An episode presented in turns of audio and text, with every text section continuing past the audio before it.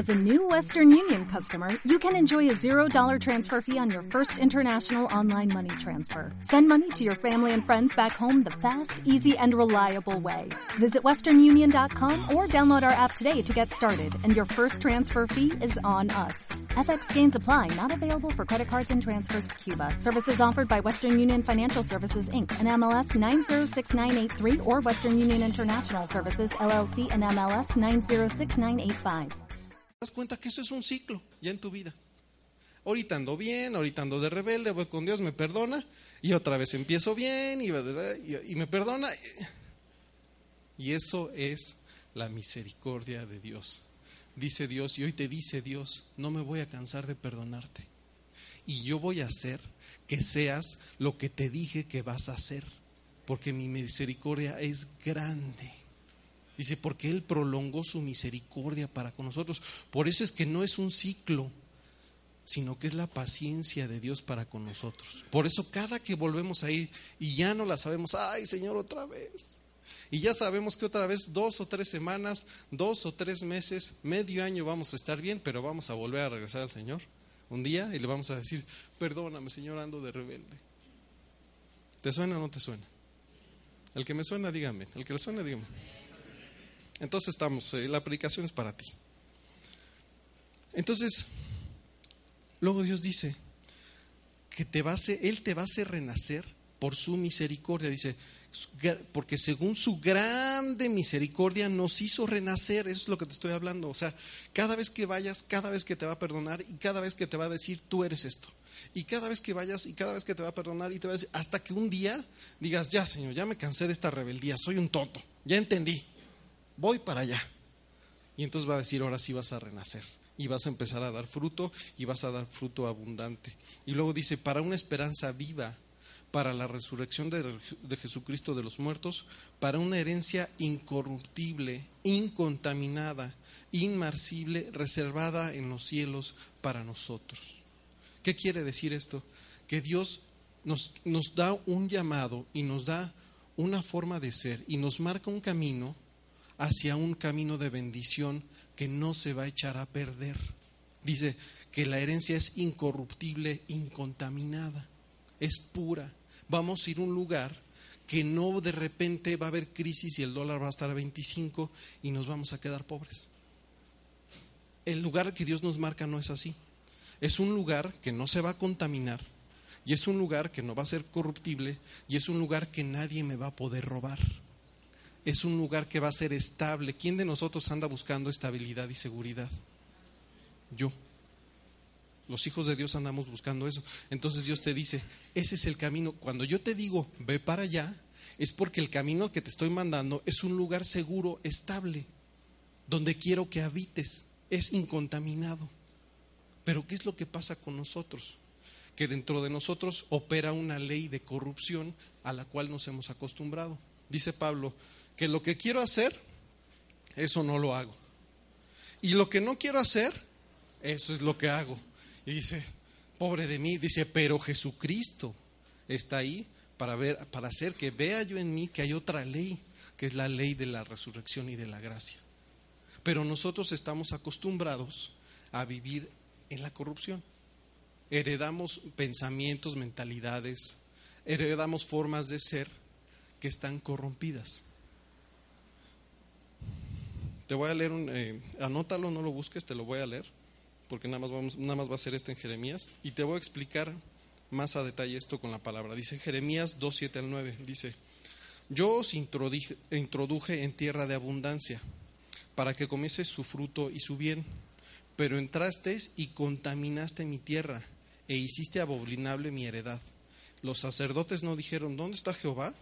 Y los que tenían la ley no me conocieron y los pastores se rebelaron contra mí, y los profetas profetizaron en el nombre de Baal, y anduvieron tras lo que no aprovecha. Por tanto, contendré aún con vosotros, dijo Jehová, y con los hijos de vuestros hijos pleitearé.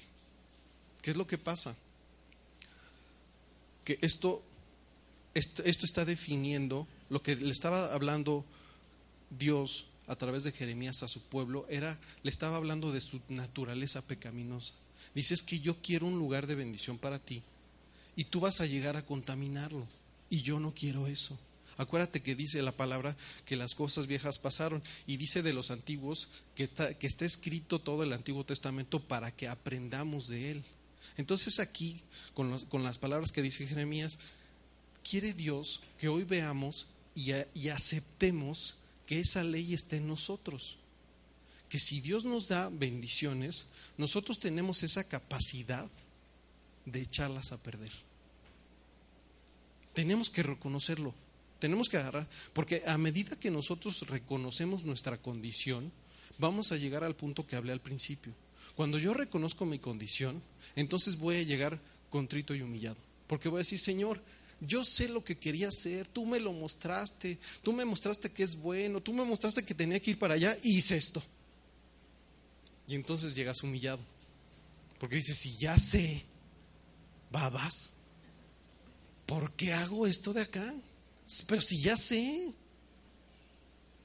Dios dice, es que tienes que reconocer, hijo, lo que hay en ti. Todavía hay corrupción. Tú vas a un lugar donde no hay corrupción. Tú vas a un lugar donde hay vida eterna, donde no va a haber tristeza, ni paz, ni llanto, ni lloro, ni nada de eso. Para allá vas. Pero hoy tienes que reconocer tu condición. Hoy tienes la capacidad de echar bendiciones a perder. Hoy la tienes. Y hoy quiere Dios que reconozcamos eso en nosotros. Tenemos la capacidad de que Dios nos mande una bendición y nosotros contaminarla. Yo por eso conocí a mi esposa a los 31. Ahí está mi hermano y no me va a dejar mentir, como desde los 17 oré por ella. Señor, Señor. Y ya llegaba yo y veía otra y contaminada y ahí me iba. Y mi papá me decía, no, hijo, es que esa chava, ¿no? Que... A lo contaminado. Hubiera conocido a mi esposa a los 25 y lo hubiera contaminado. Lo hubiera puesto, fondo, fondo, ándale, fondo, fondo. Ándale, vete, nada más una. Mira, este whisky está re bueno. Mi, esposa se toma tres vinos tintos y ya se pone así de. Ya, y se pone de buenas. Es todo lo que pasa. Yo me ponía a hacer el ridículo, era el payaso. O sea, hacía cosas que no convenían porque estaba contaminado, porque mi identidad era que mis cuates dijeran que qué simpático era, que yo era el alma de la fiesta. Entonces la iba a contaminar. Entonces, si hoy entiendo esto, hoy entiendo que si no han llegado bendiciones a mi vida es porque las puedo contaminar. ¿Entendiste? Sí, no digas amén, pero entiéndelo.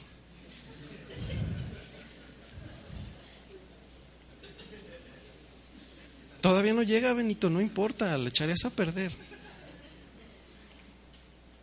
No importa lo que no ha llegado hoy. No importa la bendición que no ha llegado hoy. No importa. Lo que importa es que cuando llegue no le echemos a perder. Porque si no, entonces hacemos a Dios mentiroso. No, Señor, eso que pusiste tú en Jeremías de mí, no. A mí me llega la bendición y uff. Lo que todos los varones y algunas mujeres que mantienen su casa queremos. Prosperidad en el trabajo. Todos queremos eso, que nos vaya bien. Algunos hasta lo negamos espiritualmente. No, a mí no me importa. Pero la mayoría lo queremos. Y si no lo tenemos, es porque lo echaríamos a perder. Echaríamos a perder nuestra relación con Dios, echaríamos a perder esos trabajos, echaríamos a perder esas buenas situaciones. Y lo que necesitamos es la presencia de Dios, porque esa no se nos va a negar, porque en la peor circunstancia de mi vida soy irresistible al Señor. Hace mucho que no testificaba yo esto, pero por ahí de los 24, 25 por ahí, estaba yo en la peor época de mi vida. hoy lo reconozco. Físicamente estaban de las mejores, pero de las mejores, ¿eh? porque dentro de unos años me van a ver. Pero, pero mentalmente estaba yo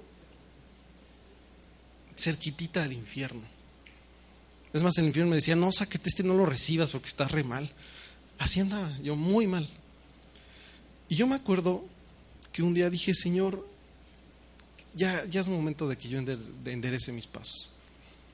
Y te voy a empezar a hablar de, muchos temas, por eso te decía, pon atención al principio, porque va a ser el fundamento y la base de las cosas nuevas que te voy a hablar. Y entonces en ese momento yo lo entendí. Iba manejando en el periférico y me puse a cantarle la canción de Renuévame. Le empecé a cantar Renuévame, Señor Jesús. Y se me salen los gallos igual que ahorita. Pero mi corazón le estaba solicitando a Dios que mi espíritu que estaba humillado y estaba tan mal y yo lo podía ver, empezara a cambiar. Y empezó eso a suceder, porque mi corazón estaba muy humillado, porque yo sabía que no era la persona que podía ser, porque yo sabía que no era la persona que podía ser, y porque yo sabía que Dios se daba cuenta y que había estado ahí en mis peores momentos y que me había visto y había estado en las escenas más tristes de mi vida y no me había abandonado. Por eso le pude solicitar eso. Entonces, si no llega la bendición, no importa. Lo que sí está ahí es la presencia de Dios. Porque Él está cercano a nosotros. Él nos está buscando constantemente. Constantemente. Dice en primera de Pedro 1.5, dice, que sois guardados por el poder de Dios mediante la fe para alcanzar la salvación que está preparada para ser manifestada en el tiempo postrero. Que Dios nos está guardando eh, de muchas cosas por la fe, eh, para alcanzar la salvación que está preparada para ser manifestada en el tiempo postrero. A veces esto no lo entendemos. Y, yo, y, hoy voy a, hacerte un test. Solito tú te vas a hacer un test. Eh, porque la fe la asociamos a las bendiciones y aunque sabemos de memoria que primero busquemos el reino de Dios y su justicia y las demás cosas nos serán añadidas, lo sabemos de memoria, de todos modos nos cuesta trabajo, porque a veces nuestra fe se encuentra buscando las bendiciones y la fe te lleva a las bendiciones, eso es un hecho. Si tú tienes fe en Dios, Dios, es fiel y justo y va a cumplir sus cosas, incluso les cumple a los que no creen en Él. Porque los que no creen en Él y siembran en esta tierra, cosechan, hasta los que lo niegan. Entonces, ¿cuánto más los que no lo negamos? Pero esa no es el propósito de la fe. El propósito de la fe lo dice aquí, que sois guardados por el poder de Dios mediante la fe para alcanzar la salvación que está preparada para ser manifestada en el tiempo postrero. La fe es para la salvación. La fe no es para la bendición. La fe es para la salvación. Dice, por tu, por tu fe fuiste salvado, fuiste sanado. Por la fe es para la salvación. Y nosotros equivocadamente muchas veces utilizamos la fe para la bendición. Y hoy dice Dios, no, tienes que aprender que tu tirada es hasta allá arriba. Y en el camino va a haber bendiciones. Tu tirada es la salvación. Y tenemos que aprender a pensar más en la salvación. Porque hace tiempo estuvimos en una cena de acción de gracias y me conmovió mucho, hace mucho que no lo escuchaba y hace mucho que yo no lo oraba, que un, un, hermano en Cristo estaba dando gracias por la salvación. Era día de acción de gracias y nosotros damos gracias por, por las bendiciones, por la casa, por el trabajo, por el coche, por el, no sé qué, la sanación y damos y está bien. Pero él daba gracias por la salvación. Y dije, esa fe es la que yo necesito. Está bien ubicada esa fe. Esa fe está enfocada. Dice, en, en, el 6 dice, en la cual vosotros os alegráis. Ahora, aunque un poco de tiempo si es necesario, tengáis que ser afligidos en diversas pruebas. Entonces aquí empieza, y viene el tema ya, eh, este, viene ya el tema interesante. ¿Por qué? ¿Alguien, ¿Alguien de aquí se considera que está pasando por diversas pruebas? Diversas son diferentes, no son las peores, son diversas pruebas. Bueno, si estás pasando por diversas pruebas es porque diversas, diversas partes de tu mentalidad tienen que ser modificadas. Porque hay diferentes áreas de tu mente que tienen que ser trabajadas para cambiar porque están buscando cosas que no funcionan, en palabras bíblicas, ídolos. nosotros tenemos ídolos en el corazón y a través de las pruebas Dios va trabajando para, y, puliendo esa mentalidad y la va quitando y le va quitando esas idolatrías. ¿Te has fijado que de repente llega un hermano que es, que es hermano en Cristo y todo, pero del que más habla es de su jefe del trabajo? No, y mi jefe se fue aquí, fue allá, y gastó tanto dinero, y tiene tanto, y hizo esto, y hizo el otro. Y, quiere ser como él, y habla como él, y ahí está un ídolo. Y pasa un tiempo y de repente, y tu jefe este que está, oh, qué buena onda, ah, ah, ese cuate ni me pagó, me prometió cosas que no me dio. Dios está trabajando. Y, el, y el proceso fue feo, porque te decepcionó, te prometió cosas que no te cumplió y lo pusiste en un lugar que no le correspondía y cuando tomó su lugar verdadero y Dios tomó el suyo, te decepcionó y fue una prueba fea pero modificó tu forma de pensar. Y entonces en vez de enfocarte en una persona, te enfocaste ahora en Dios. Y entonces diversas pruebas van cambiando nuestras diversas formas de pensar que están equivocadas. Y una de las grandes problemáticas que tenemos de tener mentalidades equivocadas es que estamos buscando cosas equivocadas. Una mentalidad equivocada está buscando cosas equivocadas. Y como decía Ángel en la mañana, nosotros lo que queremos es la presencia de Dios. Buscar la presencia de Dios. ¿Qué es lo que pasa con el ciclo que te hablé hace ratito?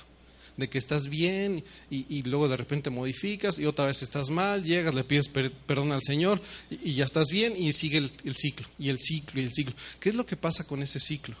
Que ese ciclo está hablando de que esa idolatría no ha sido cortada, sino que simplemente la trabajas ahí de lejos hasta que llega un día que la cortas y dice que cuando la cortas, entonces ya estás accediendo verdaderamente a la presencia de Dios. Entonces ahora sí viene, viene lo padre, viene la parte que más me gusta de la predicación.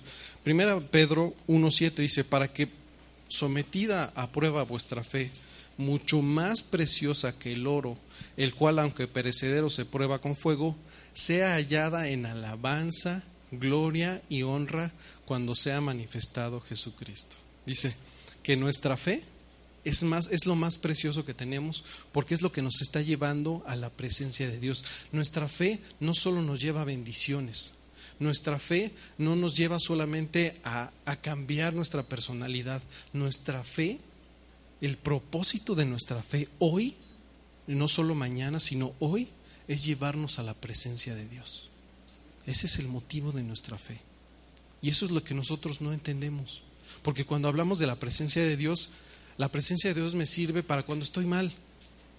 La alabanza me sirve para cuando tengo un problema. La fe me sirve para cuando estoy enfermo. Pero Dios dice, no, hijo, la fe es para que estés ahí conmigo todo el tiempo. En la semana eh, vi un video de una entrevista que subió Eder de eh, Marcos Brunet a un hermano que se llama Abraham, Abraham Laboriel. Y dio un ejemplo que me encantó, que tiene que ver con lo que estamos predicando hoy. Decía que había un cristiano que iba en un avión en el Andes y el avión se empezó a, la turbulencia. ¿Alguien ha estado en un avión con turbulencias? Y las turbulencias estaban fuertes. Y en los Andes, pues no había opción, ¿no? Y entonces que se puso a orar. Y el, y el brother este se puso a orar y dijo, Señor, estoy lleno de temor, no sé qué pueda pasar aquí, puede ser el último momento de mi vida, pero te pido, Señor, que tú estés aquí conmigo. Y el Señor le empezó a hablar. Porque si es el Señor, cuando tú lo buscas de verdad, el Señor habla luego, luego. Y el, el Señor le empezó a decir, oye, ¿te acuerdas que yo reprendí al viento? Dijo, sí, pues repréndelo. Entonces iba el avión así y dijo, en el nombre de Jesús, viento, te aplacas. Y fume el avión. ¡Wow! Pasaron 15 minutos y otra vez el avión. Y yo dije, claro, pues otra vez a reprenderlo. Pues ya te la aprendiste, ¿no? Y sí, el brother dijo, en el nombre de Jesús, viento, te aplacas. Y el avión siguió así caray. y volvió a orar. Y dijo, Señor, otra vez estoy lleno de miedo, estamos aquí en el avión, puedo morir. Y el Señor le dijo, ¿por qué no me buscaste antes? Porque como aprendiste que ya podías reprender el viento, ya no me buscaste. Yo quiero una relación contigo. No solo quiero que aprendas cosas, sino que quiero una relación contigo. Y eso es lo que tenemos que aprender. ¿De cuántas pruebas te ha sacado el Señor? De muchas. Y has aprendido que Dios es bueno. Y has aprendido a orar. Y has aprendido a, ser sabio. Y entonces le dices, Señor, no, tú ya me diste sabiduría. Yo ya sé decidir. Ya no te busco. Como dice Jairo, ya no quiero combo completo. Ya nada más mi oración de la mañana. Ya la alabanza me dio cosita ya me tengo que ir, pues tú me diste un trabajo, Señor, y hay mucha chama, y, y, la esposa, y los hijos, no, ya, ya me la sé, Señor. Y te sales y te vas y ya no buscas su presencia, porque ya no hay tiempo, porque ya te la sabes, porque ya te la aprendiste, porque ya no la aprendimos. Pero Dios dice, no, yo quiero que me estés buscando constantemente. ¿Estás bien? Búscame. ¿Estás mal? Búscame. Dice, el que está, el que está alegre, cante alabanzas. El que esté enfermo, vaya que los ancianos oren por él. Siempre quiero que estés conmigo. Y ese es el tema de hoy. Dios siempre quiere que lo estemos buscando, estemos bien o estemos bendecidos. La bendición es la relación con Él. No es que nada más el rescate, la bendición es que puedo estar todo el tiempo con Él. Eh, cuando nosotros eh, tenemos así nuestra fe, se nota. Porque la fe funciona y seguramente tú te podrás dar cuenta. Tu fe a lo mejor y te tiene sirviendo al Señor. Vienes, eres del equipo de algunos de los ministerios. Tu fe a lo mejor hoy te tiene trabajando y no has perdido la esperanza de tener ese aumento, de tener un mejor trabajo o de estar buscando trabajo. Y te tiene funcionando. Y tu fe te tiene tal vez en tu matrimonio porque sabes que la cosa está de la patada en el matrimonio, pero tu fe dice, no, Dios quiere que yo esté en mi matrimonio. Y así te tiene hoy tu fe, porque hoy Dios te va a preguntar, ¿cómo está tu fe? Y a lo mejor estás hoy bien así, pero Dios no, quiere que estés así, dice, dice, porque más, que tu fe es mucho más preciosa que el oro, el cual aunque perecedero se prueba con fuego, para que sea tu fe hallada en alabanza, en gloria y en honra cuando se ha manifestado Jesucristo. O sea que dice el Señor, hoy tu fe, que ya opera, que ya funciona, la tienes que ir preparando para cuando Jesucristo venga, porque va a venir, ¿no? Jesucristo viene, sí o no. Amén. Entonces me voy preparando para cuando Él venga. ¿Y cómo me voy preparando? Pues que mi fe está en alabanza y en gloria y en honra. Eh, te voy a preguntar, para que tú hagas tu test, ¿eres una persona paciente? ¿Tienes paciencia con las demás? No. Nos falta paciencia. ¿Sabes por qué nos falta paciencia? Porque no tenemos fe. La persona que tiene paciencia es porque sabe que eso que Dios le prometió va a llegar, aunque hoy no lo parezca. Es que no conoces a mi marido, tiene un genio de la fregada y es complicadísimo. Yo soy de esos maridos que sí llega a platicar a la casa y que todavía tengo mis 15 mil palabras. Y entonces me peló porque mi esposa también tiene sus 15 mil. Entonces ya hablaste mucho, me toca hablar a mí. Y a veces se complican las cosas. Yo te digo, ¿tú qué complicación hoy tienes que te saca de tus casillas en un segundo? Piénsalo. Hay algo que te dicen, la luz, que sabes que la luz llega justo en el momento del mes que no tienes un peso. Y ahora llegó más alta además. O muchos, este, la suegra. o sea, ni siquiera te han dicho, oye, eh, se va a ir de vacaciones un año. Y todavía ni te decían nada. Y, ah, ¿se va a ir de qué? ¿De vacaciones? ¿A dónde? ¿Tenemos que poner dinero? ¿Cuánto? Todavía ni te decían. Hay cosas que sí, ¿no? O, de repente un correo ves el nombre, Pedro Jiménez. Ay, no, lo ves y ya. Oye, está renunciando. hay cosas en nuestra vida que así nos sacan de quicio. Porque no tenemos fe de que puedan cambiar. Porque no tenemos fe de que son para bien. Hay veces no cambian, pero no tenemos fe de que son para bien. Porque estamos inseguros y no pensamos que Dios es bueno con nosotros. Porque no tenemos la certeza de que Dios está conmigo. Por eso nosotros lo queremos arreglar y por eso nos desesperamos. Pero dice Dios, ¿cómo voy a hallar tu fe? ¿Tu fe, tu fe la voy a hallar histérica? ¿Eres un cristiano histérico? Y tengo que ir a servir aquí, y tengo que ir allá, y ahora la familia, y tengo que orar. Y, y sí tienes fe y está operando, pero estás bien histérico. En cambio dices, cuando tienes paciencia y estás operando en tu fe, va a llegar la bendición va a llegar esa ayuda idónea caminando con sus jeans muy sexy y un día la voy a conocer. Va a llegar. Ese trabajo va a llegar. Va a llegar ese trabajo. Un día vas a recibir un correo, ¡pum! Entrevista con el director. Va a llegar. Va a llegar ese momento. Van a llegar. Pero necesitamos paciencia. Y en el Inter que nuestra paciencia sea hallada en alabanza, que estemos contentos, porque la alabanza es la presencia del Señor.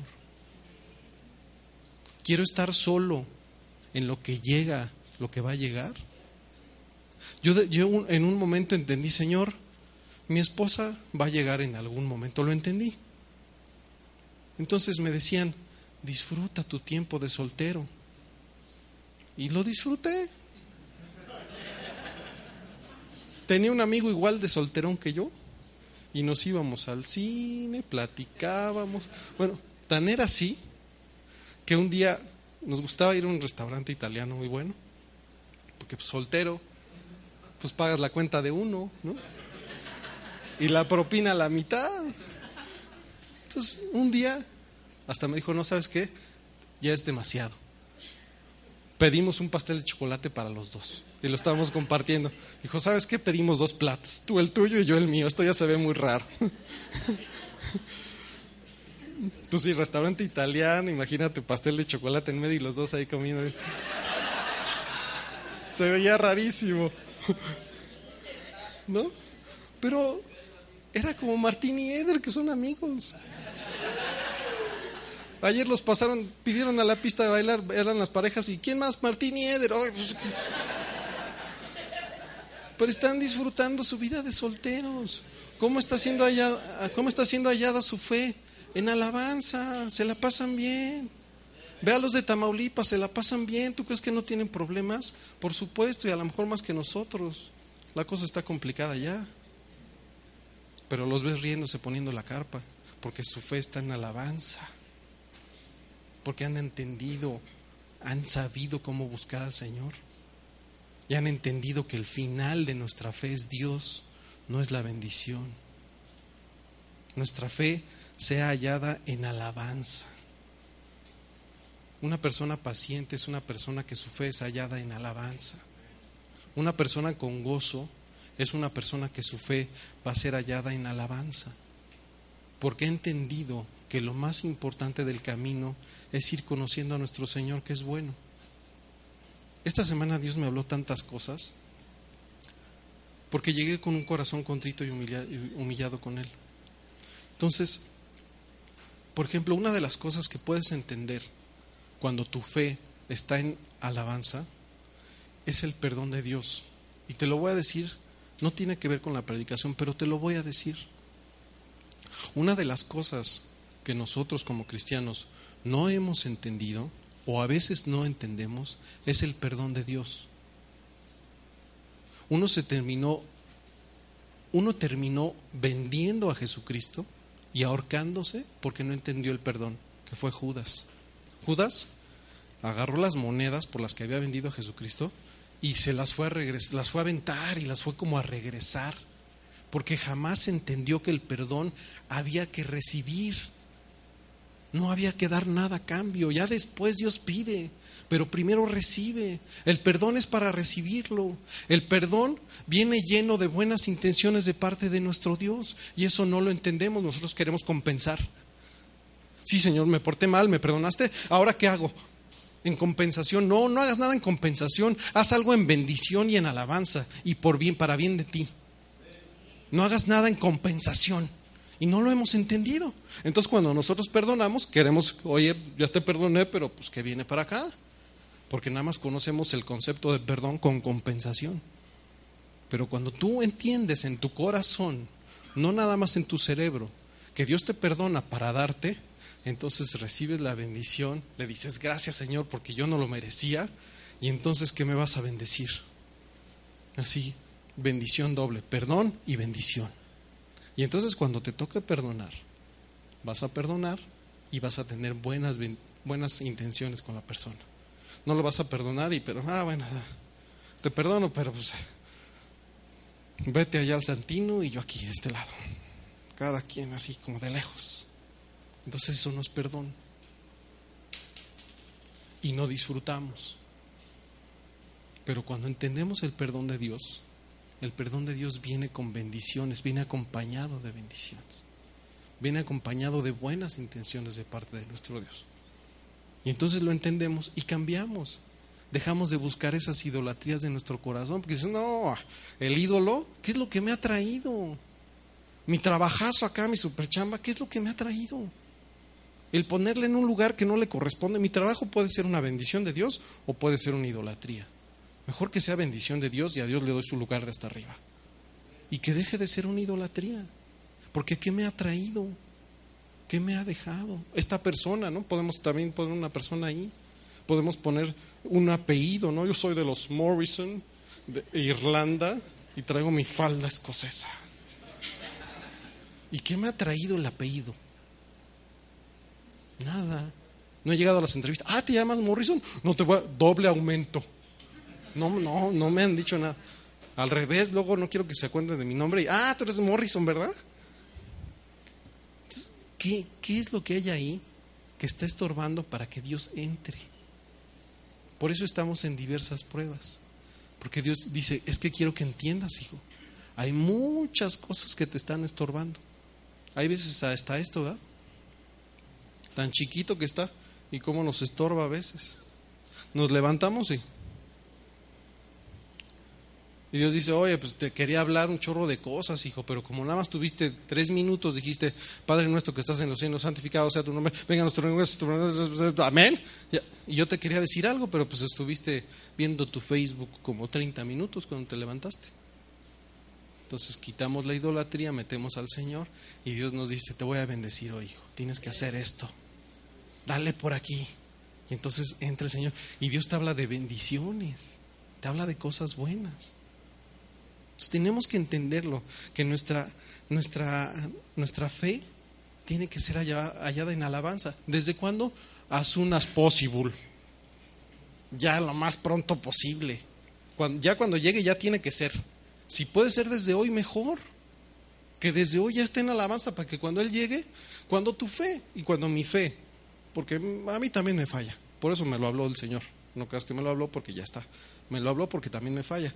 Cuando mi fe ya se encuentra en alabanza constante, yo no lo voy a querer abandonar. Tú no lo vas a querer abandonar. Yo fui una persona con mucha tendencia a la ansiedad. Esa era mi personalidad.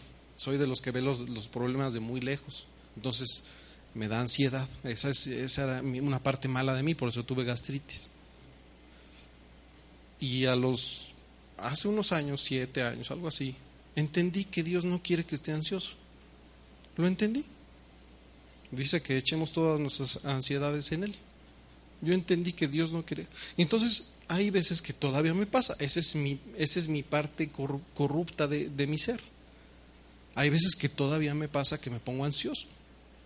Y yo sé perfectamente cómo es mi personalidad ansioso y hasta sé cómo me empieza a doler el estómago, cómo empiezo a pensar, cómo empiezo a hablar, cómo empiezo a reaccionar, ya me conozco. Y hoy sé que digo, cuando estoy así, Dios no quiere que esté así. Entonces interrumpo todo lo que esté haciendo y me pongo a orar. Y luego me pongo a lavar. Y luego me pongo a orar y luego me pongo a lavar hasta que eso se quite. Porque Dios no es su voluntad eso. Entonces digo, yo no, yo, si su voluntad es que no esté ansioso y yo no quiero estar ansioso, bueno, pues entonces qué parte no entendí. De que lo más importante ahorita en este momento es que lo busque. Y entonces ya lo conozco y ya lo hago y lo aplico. Y cuando nuestra fe esté en alabanza, entonces va a ser lo contrario. Vas a decir, oye, no estoy gozoso, no estoy disfrutando, no estoy en paz, estoy muy impaciente, algo tengo que hacer, necesito la presencia del Señor. Les decía que, que en esta semana, en estos días, me pasó eso, por eso Dios me habló tan claramente. Y mi papá me mandó unos versículos la semana pasada que impactaron mucho mi corazón. Y sin darse cuenta, eh, eh, me mandó un, rema que va a ser un rema para mi vida y te lo voy a compartir y es un concepto nuevo en mi vida y es una realidad. El señor este, eh, Abraham Laboriel, le, comentaba a, a, Marcos Brunet, me me, me impactó mucho y digo sus nombres porque los honro, eh, le decía que la alabanza, eh, la música que tocan los del Ministerio de la Alabanza es espíritu, porque la alabanza y la música es invisible y el espíritu es invisible. Entonces decía en, en, en eso que nosotros nos convertimos como los instrumentos que Dios toca y nosotros somos los instrumentos en el video que subió Ed y decía que Dios nos canta a nosotros a través de la alabanza. Y dijo, wow, yo me quedé así, tómala. Yo me acuerdo cuando Ana Cristina tenía reflujo, es horrible, porque de repente estás dormido, ya logras dormir como papá primerizo, por ahí de la una de la mañana, y te levantas, ¡ay! y aparte, primero te espantas y luego te vuelves a espantar, pues ¿qué tiene? ¡Ay! rojas y ¡ay! y no deja de llorar. Y a los dos minutos estás ya histérico y a los cinco ya no sabes qué hacer y a los seis milagrosamente le hablas al doctor. Y después de una hora te intercambias, porque los niños que tienen reflujo duran mucho tiempo llorando así porque les duele. Y entonces te intercambias y uno tiene el hijo y el otro se va a chillar y luego regresa el que chilló y se viene por el hijo y así. Hasta que la llevas al doctor y dices, eso le va a pasar, le duele. La mala noticia es que no se le va a quitar. La buena noticia es que es un dolor nada más y no tiene nada. Y la buena noticia es que en algún momento, a los seis meses, nueve meses, un año, se le va a quitar. Entonces, ¿cuál es? Pues denle esta medicina y consuélenla. Esa es la solución. Entonces, volvía a suceder, pero ya sabíamos qué pasaba. Le dábamos la medicina todo y seguía llorando. Y entonces papá le empezaba a cantar. Decía, Cristo me ama, Cristo me ama. Y así caminaba. Cristo me ama, la Biblia dice así. Yo tengo gozo, gozo en mi corazón, en mi corazón, en mi corazón, gozo en mi corazón. Porque Cristo me salvó. Y en vez de que fueran dos horas, se cortaba como hora y media, una hora. Porque el canto de papá le hacía que se durmiera. Y yo lo disfrutaba muchísimo al final. Al principio lo sufría. Pero ya que estaba en el proceso de que le empezaba así como que, como que se empezaba a dormir. Y ya cuando se dormía, hay veces yo me seguía otra media hora. Porque lo estaba yo disfrutando y ella estaba recibiendo consuelo. Y cuando nosotros estamos en la alabanza, Dios está haciendo eso. Dios nos está cantando a través de la voz de los otros y de nuestra propia voz. Y nos está dando consuelo en nuestro corazón. Lo has vivido, te lo dije al principio, lo has vivido, pero no has entendido lo que estaba pasando. Por eso es que hay gente que llega a la alabanza y pum, como Vicky, pum, empieza a chillar. Porque Dios está sacando cosas y te está consolando. Entonces tenemos que aprender a todo el combo completo. Ora, alaba, búscalo. Ora, alaba, búscalo. Ten fe, ten alabanza. No te conformes con estar histérico, con tener una fe inconforme. sino que estés alegre. Y si no lo tienes, lo que necesitas es la presencia del Señor. Necesitas la presencia del Señor. La fe es para la presencia del Señor, no es para las bendiciones. Las bendiciones van a ser una añadidura de que yo busco a Dios, porque dice la palabra que no había justo mendigando pan. En esta tierra no va a haber un justo, no va a haber una persona que busque al Señor que tenga la necesidad de mendigar pan. Entonces, lo que nosotros tenemos que hacer es buscar su presencia. Y cuando nos acostumbremos a estar ahí con Él, como cantamos en la mañana, que queremos que su presencia sea nuestro hogar. Me encantó cuando la vi, dije, Alicia, esa es la predicación. Su presencia es nuestro hogar. porque eso es lo que voy a, hoy voy a entender que no estoy siguiendo bendiciones, no estoy siguiendo tener un buen matrimonio, no estoy siguiendo tener un buen trabajo, que me vaya bien en mi empresa, no estoy siguiendo que mis hijas les vaya bien, estoy siguiendo al Señor y lo estoy buscando a Él. Y Él es tan bueno que me va a dar todas esas cosas. Y Él no va a tener ningún problema. ¿Qué dice la palabra de Dios? Que cuando Él se propone algo, ¿quién se lo impedirá? El año pasado 24 de diciembre, 6 de la tarde, y no había regalos de Navidad para mis hijas. Y sí había dinero, pero no había regalos. ¿Y quién me impidió que fuera por los regalos de mi hija? Nadie. Ni los cajeros, ni la, la, hora, ni el tráfico. Ahí vas y le buscas y le rascas, ¿no? Y ahí ves otros papás también que andan de Reyes Magos y de Santa Claus. Porque tú cuando quieres algo para tu hijo, nada te lo impide. Y hasta sin dinero, vas y metes la tarjeta, ¿no? Pero Dios, de su buen tesoro el cielo, nos va a dar las bendiciones que nosotros necesitemos. Entonces hay que buscarlo a Él. Cuando escuché esto de Abraham Laboriel, me impactó, me impactó muchísimo. Y me impactó más porque Dios ya me lo había hablado. Y se me había pasado. Yo lo había leído y se me había pasado, pero en cuanto lo escuché dije, yo ya leí eso, Señor, porque yo así soy. ¿Dónde dice en la Biblia? Eso. Porque muchos de ustedes ya creyeron y me encanta su fe sencilla. Eso es una fe sencilla porque tienes una relación con Dios. Pero yo soy de fe complicada y digo, a ver, ¿dónde dice eso de...? Porque yo sí lo quería creer. Dije, eso de Abraham Lauriel sí es cierto. Eso es cierto. Pero luego me acordé que Dios me había hablado y te pido me acompañes Salmo 32, 7 y 8. Para los que digan, ay, ahora sí se fumó el pastor con su Cristo me ama y, de que Dios me canta. Salmo 32, 7 y 8. Cuando lo tengas, dime amén, porque ese sí es para que lo subrayes. Salmo 32, 7 y 8.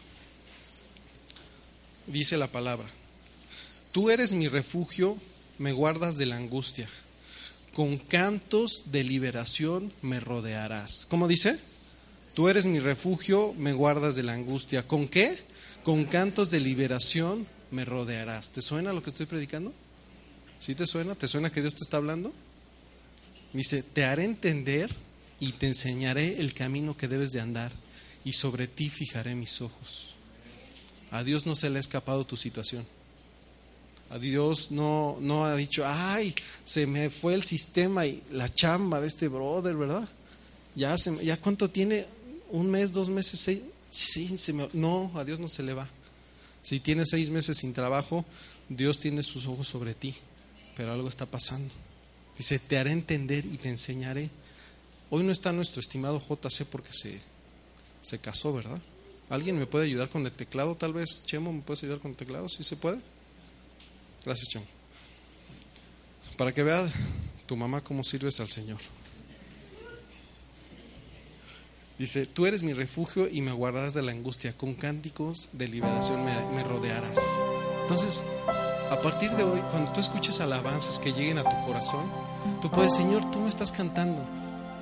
Y a pesar de que las cosas y las angustias que yo estoy viviendo, tú me estás cantando y me estás quitando esas angustias, como cuando yo tenía a mi hija que tenía reflujo, que sí se, le seguía doliendo, pero le dolía menos y se le pasaba el dolor más rápido porque estaba en los brazos de papá y porque papá quería tenerla en sus brazos.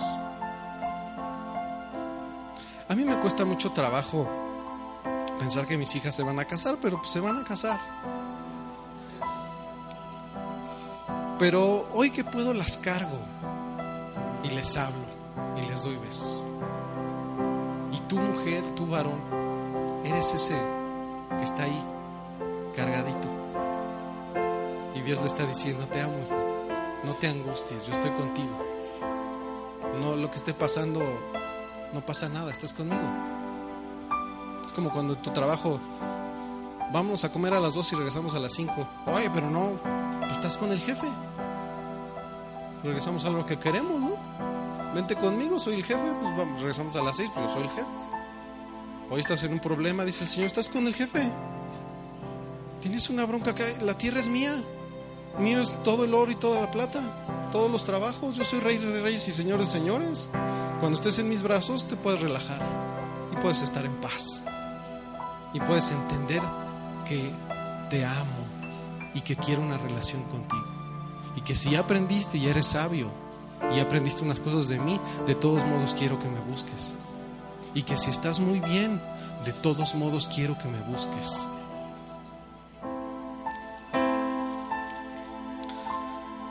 Dice en Primera de Pedro 1:9, obteniendo el fin de vuestra fe, que es la salvación de vuestras almas. Fíjate, ahí te lo, te lo reiteró, obteniendo el fin de vuestra fe, que es el, la salvación de vuestras almas, no las bendiciones. Despreocúpate por las bendiciones. Despreocúpate ya por las bendiciones, porque ese no es el fin de tu fe. No le digas a tu fe, fe, ¿a dónde vamos? ¿Cómo le hacemos para este trabajo? Eh, ¿Cómo le hacemos para nuestro matrimonio? No le digas así a tu fe. A tu fe dile, mantente creyendo en Dios y búscalo a Él. Y las demás cosas que Él se encargue. Así dile a tu fe. Ya no le hables a tu fe de qué vamos a hacer y cómo le vamos a hacer. Porque te vas a cargar con una carga falsa que solo la puede cargar el Señor. Acuérdate de lo que hizo Pedro. Yo te voy a seguir a donde quieras. Y el Señor le dijo, no, Pedro. Tú no me sigues a donde quieras porque yo voy a morir por ti ahorita. Tú no puedes hacerlo pero sí puedes seguirme y estar con tus hermanos y amar a tus hermanos. Dios no nos carga con cargas que no nos corresponden.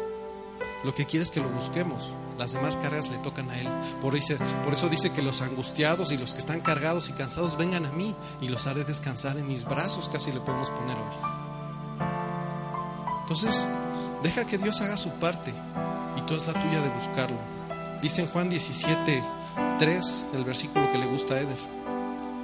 Dice, y esta es la vida eterna, que te conozcan a ti, el único verdadero, y a Jesucristo a quien has enviado.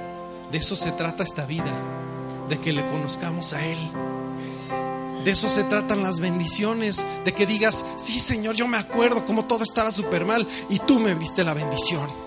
Sí me acuerdo, Señor, que yo estaba en mis peores días de mi vida, estaba en los peores días de mi vida y tú me rescataste, Señor.